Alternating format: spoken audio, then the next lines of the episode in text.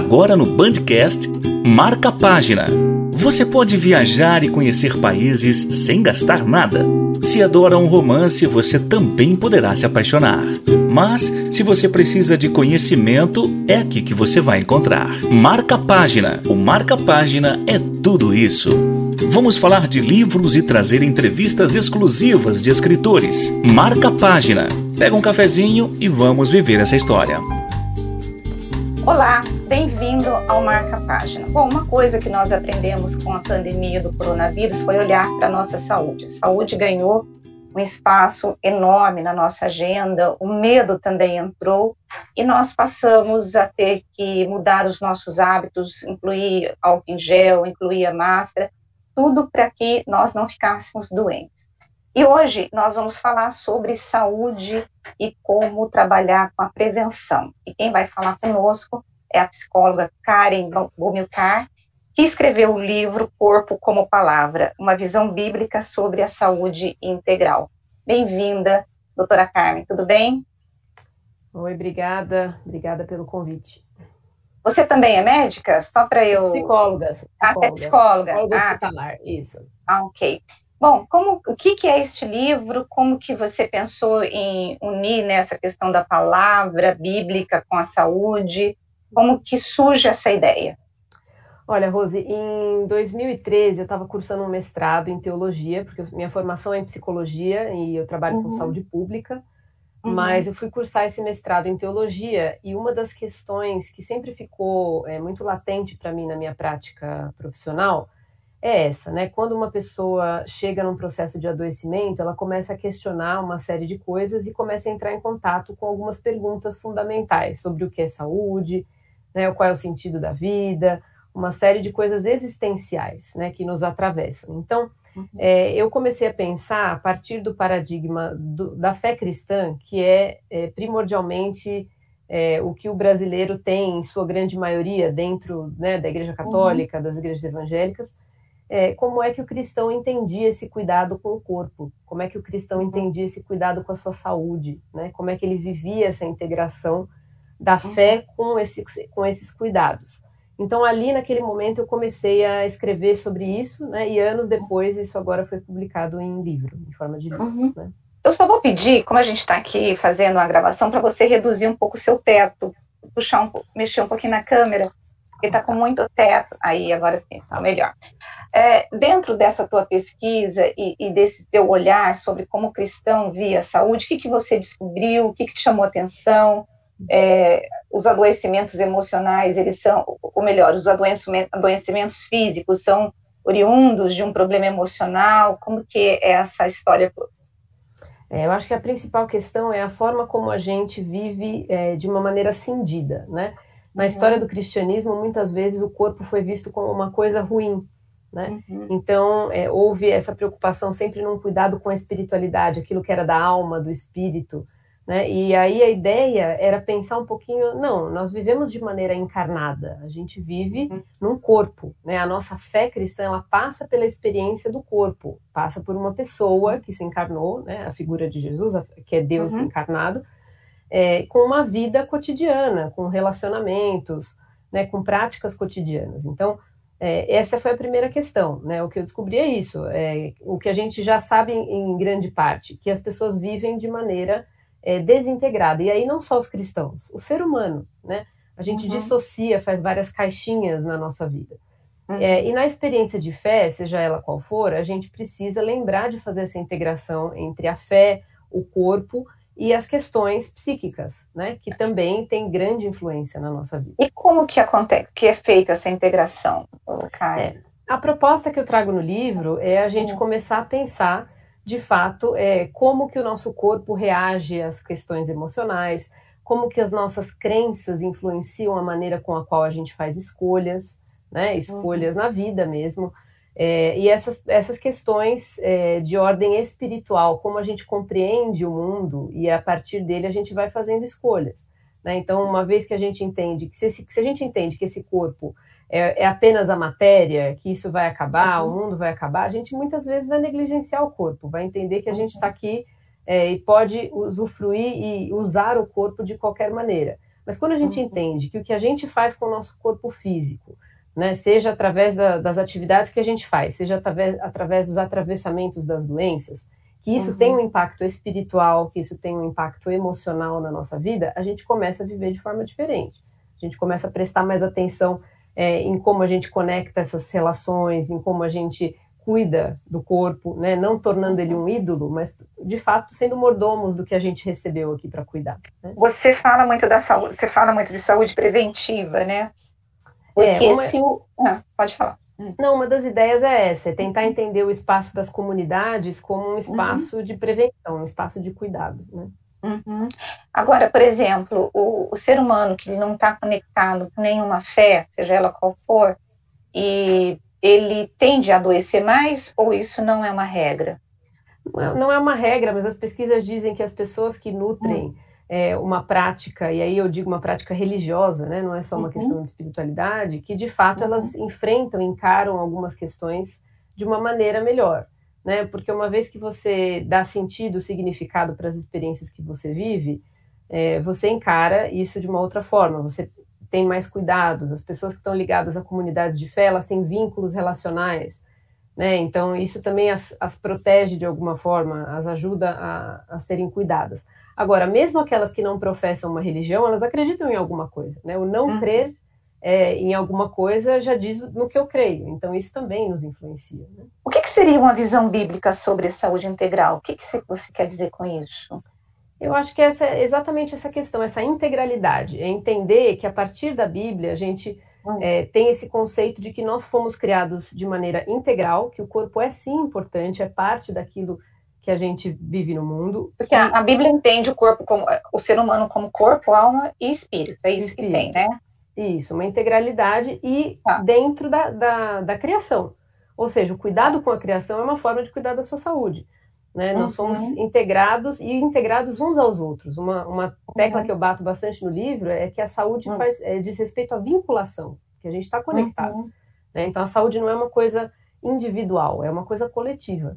Né? Então, é esse cuidado é, com a nossa pessoa, com as nossas relações e com o mundo criado.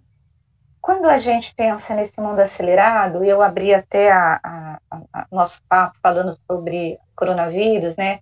Quando as pessoas passaram a ter essa ideia de finitude, porque o ser humano, a gente não pensa em morte porque nós temos medo dela, né? Uhum. Porque morte é um negócio assim que ninguém quer, quer lidar com ela. Uhum. E de repente nós fomos apresentados a ela como dizendo, ó, se você não se cuidar, você pode morrer. E esse vírus veio, não respeitava a classe social, não respeitava a cor, todo mundo pegando. Uhum. É, quando a gente pensa nessa questão da morte, é, eu fico me pegando assim, muitas pessoas, inclusive em comunidades é, religiosas, elas te, adoecem por conta de ressentimento, de falta de perdão, por traumas. E muitas vezes, é, isso é uma primeira pergunta: como lidar com, é, com essas questões emocionais, apesar de você conhecer a Bíblia, de você ter uma religião, sei lá, de acreditar em alguma coisa, vida após a morte, mas você não sabe trabalhar com isso? Essa é a primeira pergunta. A segunda pergunta que eu gostaria de fazer para você é que nós vivemos num mundo muito acelerado, mas muito acelerado, e que o tempo todo nós estamos cheios de coisas né, para fazer, para poder lidar, para poder é, trabalhar. E o, o, ser humano, ele não descansa mais. Nós não temos o tempo do uhum. ócio, nós não. E sem ócio, você não tem como ser criativo, né? Uhum. E a Bíblia mostra que lá eh, em Gênesis que Deus criou o mundo e no sétimo dia ele descansou. Por que, que o uhum. ser humano está tão, tá tão distante né, dessa realidade do descanso? Aí, Sim. se você puder responder as duas. Sim, então, é, respondendo primeiro a sua, a sua primeira pergunta, né? É, a, a, fé, a experiência da fé, ela nos ajuda a enxergar a vida de uma outra maneira, mas não passa só pela questão da crença, né? A nossa fé, por exemplo, cristã é uma fé relacional, uma fé com uma, é, é uma relação com uma pessoa, né? Então a uhum. gente entende é, que dentro dessa relação a gente vai entrando em contato com alguns sentimentos, a gente vai entrando em contato com algumas limitações. Você trouxe a questão da finitude, né? O povo brasileiro é um uhum. povo muito supersticioso. A gente acha que se a gente falar de morte, a gente vai atrair a morte como se a realidade da morte não fosse comum a todos nós, né?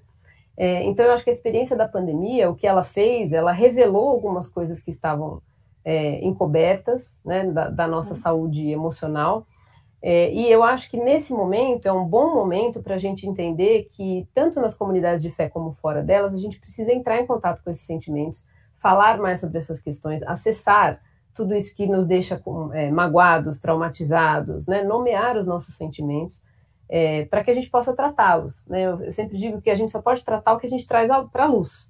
Né? Então a gente precisa começar a trazer isso nos lugares adequados, obviamente, nas nossas uhum. relações de confiança ou buscando ajuda profissional, né? Então, eu acho que esse é um, é um ponto que a pandemia nos, nos mostrou, nos colocou em contato com a finitude e nos fez repensar é, a forma com a qual a gente está vivendo. Né? E aí, conectando com essa segunda coisa que você disse, essa uhum. prática do Shabbat, essa prática do descanso, né, uhum. que a gente uhum. fala tanto no cristianismo, na fé judaica, é, ela é como se fosse um mandamento, né? ela é como se fosse é, um pré-requisito para que a gente tenha uma vida mais saudável. Né? Tem um versículo bíblico que fala sobre isso, no livro de. Isaías, em, é, em que Deus está dizendo assim: olha, eu propus isso para vocês para que vocês tivessem saúde, vigor, né? Eu disse para vocês, descansem. Né? Uhum. E aí o, versículo termina assim: mas vocês não quiseram.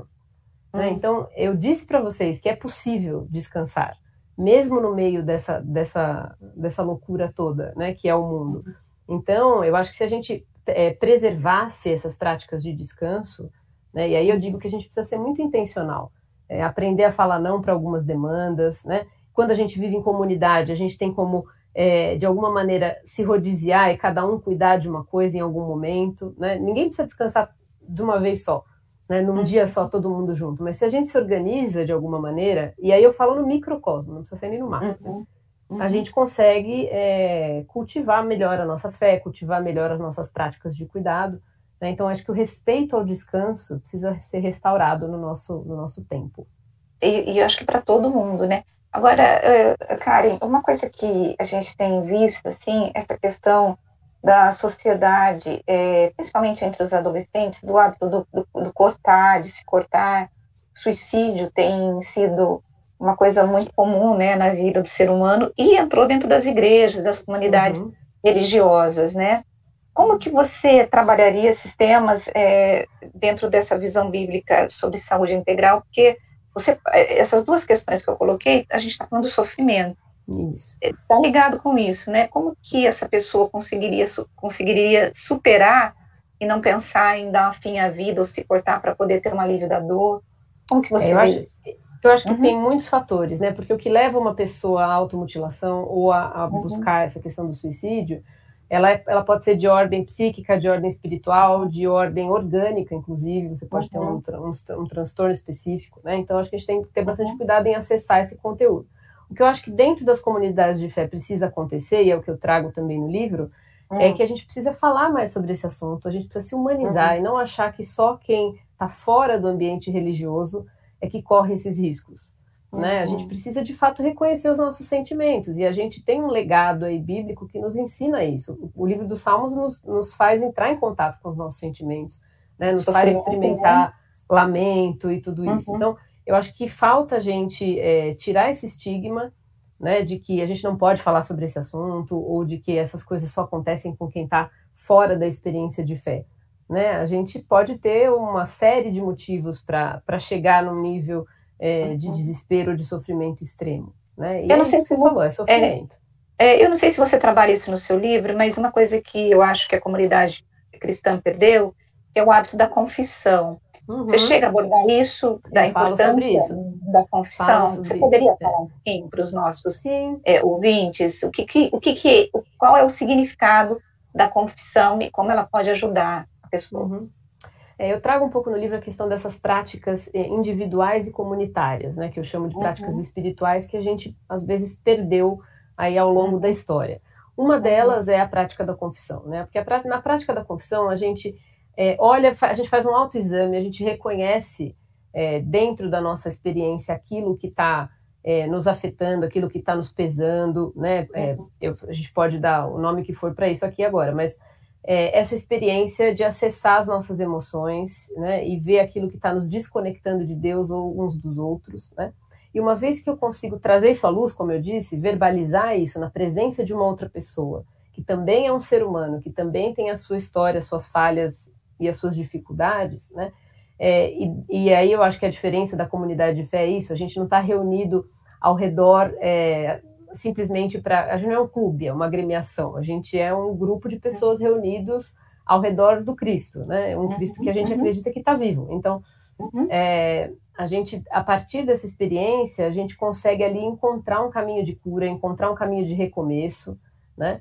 É, dentro dessa, dessa experiência da confissão. Essa questão da prestação de contas também, né? Você ter alguém para andar junto com você, não andar sozinho, né? Muitas vezes na vida a gente consegue cultivar novos hábitos de vida, e aí eu falo de transformação de vida é, em vários, é, vários aspectos, quando a gente tem alguém para andar com a gente, quando a gente pode prestar conta, a gente pode perguntar como a pessoa está, a gente pode dizer, olha, eu não consegui hoje por causa disso e aquilo, você pode me ajudar. Então, essa caminhada conjunta, né? Tá certo. Agora, Karen, eu li há muito tempo atrás, eu não sei se você chegou a ler um livro que fala sobre a dieta é, e a dieta dos israelitas, né, e de como que ela era saudável.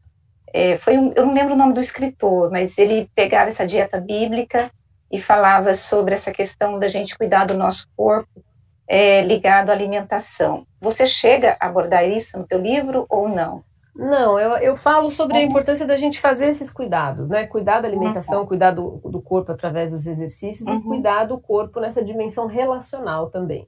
Né? Eu não uhum. vou especificamente na questão da alimentação, porque eu acho que fica subentendido, né? Uma vez que a gente Sim, pensa que o nosso corpo é, é um, um, instrumento, o nosso corpo é a nossa casa aqui, né? Enquanto a gente vive essa vida encarnada, é, uhum tudo que a gente faz com ele, e acho que esse princípio eu coloco no livro, tudo que a gente faz com ele nos afeta, né? E afeta uhum. muitas vezes as pessoas ao nosso redor. E tudo que a gente é, sofre com ele também, porque nem tudo que acontece com o nosso corpo a gente provoca ou a gente é que faz.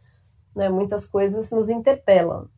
Uhum. Agora, Karen, assim, é, eu fico imaginando, é, não sei se é possível, a gente sabe que sempre houve doenças mentais, né? A saúde mental sempre é algo que esteve presente na nossa vida, mas eu, eu me pergunto se a sociedade hoje ela está mais adoecida emocionalmente ou não dá para a gente fazer uma avaliação desse tipo. Como que você vê o ser humano? Ele está mais doente? Ele está sofrendo mais por conta de tudo que a gente conversou aqui, da pressão do trabalho, do desemprego, é, do ódio e, e tudo que nós estamos vivendo? É possível a gente dizer que a sociedade está muito, o ser humano está muito adoecido emocionalmente? Eu acho que sempre, como você mesma disse, historicamente uhum. sempre houve sofrimento, sempre uhum. houve dor. Eu acho que o que a gente tem hoje é óbvio muito mais diagnósticos, né? Quando a gente uhum. passa pela, pela questão da ciência, a gente consegue às vezes nomear ou colocar aquilo que a gente está sentindo dentro de uma caixinha e receber um diagnóstico, né? É, mas eu acredito que o fato da gente ter essa comunicação mais ampla, saber mais das coisas, né? Saber mais do, do sofrimento do outro que está lá longe, é, saber das catástrofes que acontecem, viver essas pressões né, que são impostas a nós pelo mercado e uma série de outras coisas, eu acho que isso faz com que a gente é, esteja mais adoecido, sim. Né? Uhum. E essa falta de limite, que você mencionou a questão do uhum. descanso, uhum. eu acho que hoje existe uma cobrança maior e uma falta de limite. Então, fazer esse resgate é, de entender qual é o nosso próprio limite, o limite que a gente tem que colocar para o outro, o que a gente está disposto a perder né? Porque essa busca desenfreada, muitas vezes, é, por dinheiro, por poder, isso vai fazendo com que as pessoas adoeçam é, sem perceber os sinais, né? Só uhum. quando elas já estão mais agravadas. Então, eu acho que voltar para a simplicidade, voltar para fazer um resgate do que significa a vida, né? E pensar no que que eu posso, no que que eu posso investir, no que, que eu posso abrir mão, colocar esses limites, né?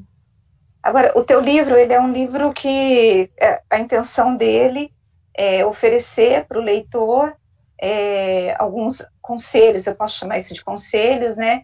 De como melhorar a vida, é isso, de como ter pelo menos uma vida mais tranquila, no sentido assim: olha, você é responsável pelas suas escolhas e você deve pensar bem é, em quais escolhas que vão te fazer bem e quais que vão te levar para um caminho que podem te adoecer. É mais ou menos isso?